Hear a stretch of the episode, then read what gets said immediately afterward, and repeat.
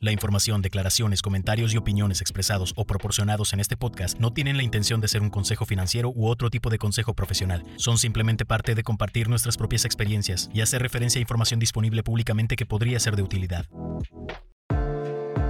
Mi programa financiero.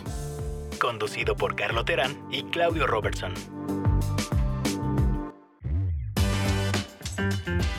Bienvenidos a mi programa financiero. Los saluda Carlo Terán. El podcast de hoy va a estar un poco más enfocado a un segmento de la población del cual no hemos platicado mucho, que es qué pasa con la gente que tiene más de 45, 50 o 60 años, que ya está en una edad con 20 años o 30 años de trabajo, dependiendo a qué edad empezaron, y que no ha planeado su vida financiera. Hablaremos sobre cómo ahorrar para tu retiro, cómo pensar en el tema de seguros médicos y cómo hacer un presupuesto. Adicionalmente, tocaremos el punto de por qué es tan importante el ahorro del dinero en cuanto a su día a día y cómo se pueden beneficiar del interés compuesto. Esperemos que nos disfrutes el programa de hoy con nosotros. Buenas tardes, un gusto saludarlos de nuevo. Espero que se encuentren bien. Donde nos escuchen, no sé si es tarde, día o noche, pero bueno, aquí estamos acompañándonos una, una semana más. En esta ocasión, como mencionamos al principio, platicaremos un poco sobre qué pasa si yo soy un hombre o mujer, soltero, casado o una pareja, que ya tengo más de 45, 50 o 60 años, que tengo una trayectoria avanzada en mi carrera profesional o en mi negocio o en mi changarro, en lo, en lo que hagan para generar su ingreso, y no he pensado en el futuro. ¿En qué futuro? En el futuro de qué pasa cuando me retire o si me quiero retirar o si llegará el momento de retirarme. Y esto nace porque uno de los de las personas que nos ha dado más retroalimentación de este tema o, de, o del podcast en sí, nos mandó una nota diciéndonos, oigan, han hecho un muy buen trabajo, los felicito en muchas de las cosas que han platicado, pero no se han enfocado en mi segmento. Y nos hizo pensar y ponernos a, pues, ponernos a estudiar un poquito más qué pasa con este tipo de personas. Primero vamos a poner en contexto qué etapa de vida por lo, por lo general, y sabemos que hay excepciones, está viviendo alguien que está en esta edad.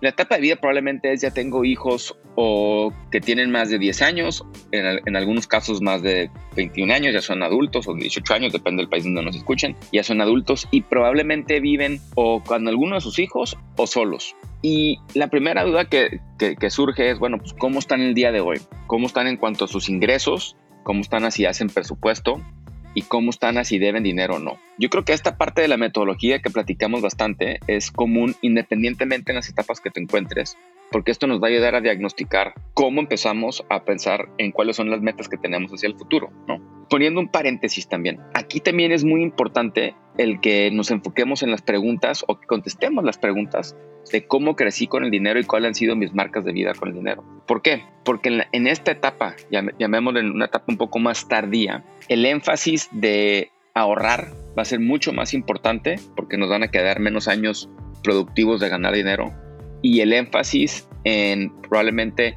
hacer un presupuesto con menor gasto, no porque queramos enfocarnos a que tengan menor gasto, pero porque probablemente ya tienen menos obligaciones y responsabilidades. Entonces, si vamos a, platicar de analizar la situación personal de alguien es, empiezo con las preguntas de cómo crecí con el dinero, qué marcas me dejó el dinero, cuáles son mis prioridades hacia el dinero, si tengo pareja, cuáles son las diferencias.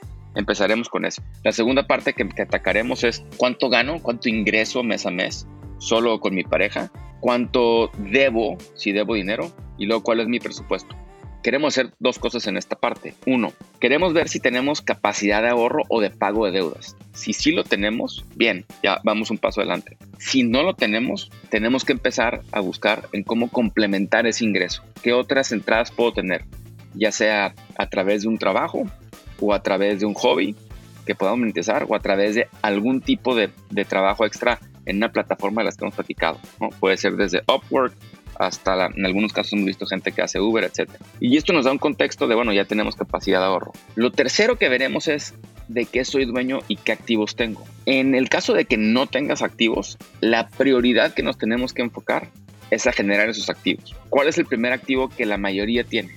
Una casa.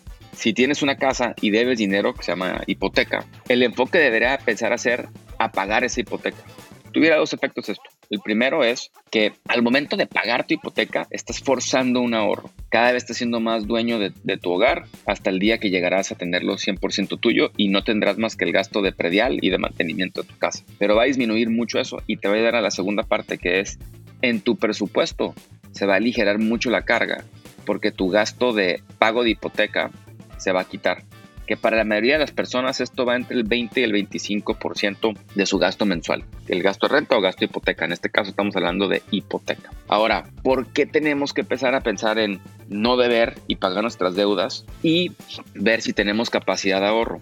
Porque aquí empiezan a cambiar las prioridades. Al momento de llegar a una edad de 65, 70, 75 años, es muy probablemente que nuestro nivel de energía empiece a bajar significativamente, no, para, no como para no hacer nada, pero como para tener un trabajo de 8, 10 o 12 horas que sea tan demandante y que requiera todo tu esfuerzo y empeño. Entonces, lo que estamos tratando de hacer con generar esta canasta de ahorro es que tengas suficiente capital y dinero para poder tú sobrevivir tu gasto mensual, que va a terminar siendo comida, entretenimiento, gasto de mantenimiento, casa y transporte, y luz, agua, teléfono, los que tengas que sean los básicos, más algunos otros, eh, dependiendo cuánto tengas de, ahorro, para poder sobrevivir con esta parte. Ahora, hay gente que si estás en Estados Unidos tiene seguridad social y te va a llegar de parte del gobierno una contribución. Si estás en México, vas a tener una pensión de IMSS para aquellos que califican, lo cual puede ayudar muchísimo a que tú puedas solventar este gasto del día a día y a lo mejor hasta dejar de trabajar. Para esto hay que hacer un análisis y fijarnos si calificamos para seguridad social o alguna pensión del IMSS y si esto nos puede ayudar a complementar nuestro ahorro. Ahora, ¿cuál es la cuarta parte que es la parte donde yo creo que el gasto sí empieza a incrementar significativamente? Es el gasto en salud. Dependiendo de tu situación, si tienes un programa de salud del gobierno, como en México puede ser el, el Instituto Mexicano de la Seguridad Social, o en Estados Unidos si tienes Medicare o Medicaid, dependiendo de tus programas, pues ya vas de gane, porque aunque a lo mejor no son siempre las mejores opciones, pero son una buena opción de que sí nos puede dar seguridad que nos reciban y atiendan médicamente instituciones de calidad. Sin embargo, hay gente que no tiene esto y aquí es donde empieza a ser el gasto mayor. Llámese porque necesitan ir a, los, a visitar a doctores más frecuentemente o necesitamos hacer más análisis de, laboratorio o Dios no lo permita, pero pues, la vida pasa y a veces nos, nos, pasa una enfermedad y esa atención médica requiere dinero. Lo solventamos de dos maneras, es teniendo un seguro médico, que muchas veces sí están topados a cierta edad, o la otra es ir a, una institución privada, a un doctor privado, que pues muchas veces queramos o no, pues también eh, requiere un desembolso importante. Y esta es la parte donde más necesitamos enfocarnos, que va a empezar a crecer más ese gasto de ahorro. Pusiera un paréntesis aquí también que si califican para algún programa de ahorro para el retiro, que realmente se empeñen a hacerlo. ¿Cuáles son los programas de ahorro para el retiro en México? Se llama la Afore. En Estados Unidos tienes una diversidad grande, desde el 401k hasta el Roth IRA, que luego dedicaremos un capítulo nomás esto, hablar de, de, lo que tiene que ver con el retiro. Y bueno, si con esta foto completa logran eh, ustedes tener exceso, pues ahora sí yo creo que, uno, primero felicidades y la otra es a disfrutar la vida, ¿no? Llámese que quieran viajar, que quieren apoyar un hijo o un familiar, llámese que quieran gastar en, en un mejor auto, pero parte de este ahorro es para que puedan llegar a esta edad, a una edad mayor, digamos de 65, 70, 80 años, y que puedan disfrutar lo que nos queda de vida en, en, esta tierra. ¿no? Y yo creo que pues, uno de los retos más grandes que tenemos como sociedad, que a lo mejor a nuestros abuelos les tocó vivirlo, en algunos casos, casos de nuestros papás, es que había estas pensiones aseguradas que ahora conforme pasa el tiempo y tenemos una menor población joven para mantener una mayor población eh, adulta, pues ya no son tan comunes ¿no? los programas y la responsabilidad de ahorro para el retiro ha pasado a nosotros. Y aquí es donde yo quiero hacer más énfasis en esta parte. Aunque parece que hay que vivir la vida en el día a día y siempre disfrutarla, también es importante el que tengamos la capacidad de planear y pensar en el largo plazo y ahorrar para ese largo plazo. Entonces, si te encuentras en esta situación, nunca es tarde, es lo primero que te dijera. Eh, hay una gran cantidad de gente que está en la situación. Según Dave Ramsey, un 50-55% de los baby boomers que le llaman, que es gente que tiene más de, si bien recuerdo, 50, 50 años, 55 años, no tiene ahorro para el retiro es una de las graves crisis que estamos afrontando y de las principales razones por las cuales quisimos empezar este, este podcast y esta plataforma para ayudar a, esa gente, a ti que no has ahorrado y que te has preocupado a decirte que sí puedes, que no es tarde y que estás en momento de pensar el día de hoy. Entonces, recapitulando, ¿qué haríamos primero? Empezaríamos con las preguntas. y entender muy bien por qué no lo he hecho y qué me ha marcado el dinero y cómo me puedo priorizar eso que en 10 o 15 años quiero llegar a tener esa estabilidad. Dos, viendo los básicos que es cuánto gano, cuánto gasto, tengo capacidad de ahorro, si tengo deudas, pagar las deudas. Y tres, empezar a priorizar el si debo la casa, pagar la casa, ahorrar para el retiro en algún programa y empezar a pensar en cómo voy a solventar mi tema de, de seguridad médica en el largo plazo y tener suficiente ingreso para cubrir mis necesidades y, cómo no, lo que más quieras disfrutar tú, que son tus lujos. Entrando a nuestro segundo tema del día de hoy, una de las preguntas que, que más me sorprende que nos lleguen, ya tanto a Claudio como a un servidor, es ¿en qué invertir? Y como que todo el mundo está, está y estamos, me incluye a veces, buscando esa inversión perfecta. Sin embargo, lo más importante al principio de este camino no es nada más en qué invertir y cuánto me va a dejar. Es mucho más importante cuánto de mi ingreso puedo ahorrar para invertir. Y como que no suena tan, tan sencillo de entender, sin embargo, lo que hemos visto y lo que las matemáticas nos enseñan, y es muy importante que lo entendamos, es que es mucho más importante cuál es mi porcentaje de ahorro sobre lo que gano que mi porcentaje de retorno sobre lo ahorrado. Esto por un periodo de 10 o 20 años. Tus primeros 10 o 20 años va a ser mucho más importante este porcentaje de ahorro que necesariamente tu nivel de retorno. Ahora, igual poniendo un paréntesis en esta parte, la meta principal es no perder ese ahorro, ¿no? O sea, no hacer inversiones muy especulativas donde se ponga en riesgo el principal, que es el principal, es lo que tú invertiste. Ahí es donde es, yo creo que la gente está buscando pegar con runs que le llaman en el béisbol y es donde ser a veces un poquito más sencillo y disciplinado. Sí generando algo de retorno, es más importante estar contribuyendo a ese cochinito, si lo queremos ver así, que cuánto nos genera ese mismo dinero. Y para esto vamos a ver un estudio que hizo Charlie Vilelo, que es director de análisis de una compañía que se llama Pension Partners LLC, una compañía basada en Estados Unidos. Y para este ejemplo vamos a usar números en dólares, que igual si le quieren quitar el signo de dólares y poner el signo de pesos, eh, el, el, ejercicio es aplicable y es para entender la matemática, más que nada. Y el ejemplo nos lo pone muy sencillo el señor Vilelo. Básicamente, como dice el señor Vilelo, es en Estados Unidos, el promedio de ingreso es 58 mil dólares. Promedio de ingreso es una casa, un hogar, donde hay dos personas adultas y dos hijos, si lo quieren ver así. Que esto, después de impuestos, es 49 mil 300 dólares. Y el ejercicio que hace el, el señor Vilelo es, asume que tú ahorras el 1% de esos 49 mil 300 dólares por 30 años. Si hacemos esa matemática, 400 1% de 49.300 dólares es 493 dólares. Por 30 años es 14.790 dólares. Y depende del retorno que tenga ese dinero. Este, para este ejemplo vamos a usar 10% anual. A final de 30 años tuviéramos 81.096 dólares. Que si se fijan, la diferencia entre 81.096 dólares y 14.790 dólares es todo el efecto que surge del interés compuesto que es el dinero sobre el dinero, que ahorita vamos a entrar en nuestra tercera parte del, podcast a este tema.